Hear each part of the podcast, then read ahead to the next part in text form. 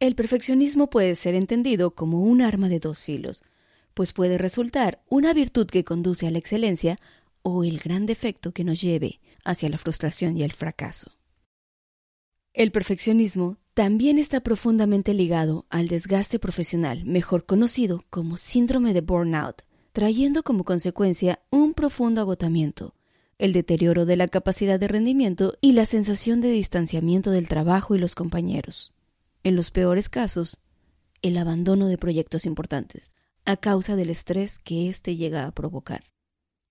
Es por ello que en nuestros días sea de vital importancia mantenernos alerta para poder gestionar estos síntomas a tiempo y no claudicar o ver nuestra salud deteriorada a causa de la búsqueda infructuosa de la perfección. Es indispensable comprender que los errores son necesarios para aprender de ellos, darnos el permiso de fallar para encontrar mejores soluciones, reconsiderar las opciones y, si es necesario, cambiar la estrategia o la ruta que hemos previamente trazado. Mantenernos conscientes de que los ideales son solo eso, una ilusión de algo que se basa en lo que para nosotros sería idóneo, pero que no lo es para los otros o para el resto de la comunidad. Evitar las altas expectativas hará que veas tus esfuerzos desde una óptica más realista y te des cuenta que no existen errores imperdonables.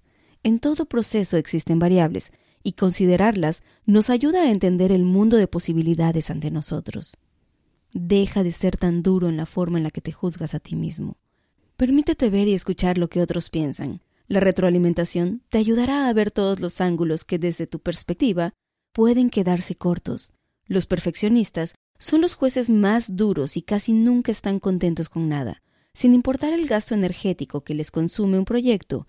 Si al final éste se concreta, tampoco llegan a disfrutar de sus logros.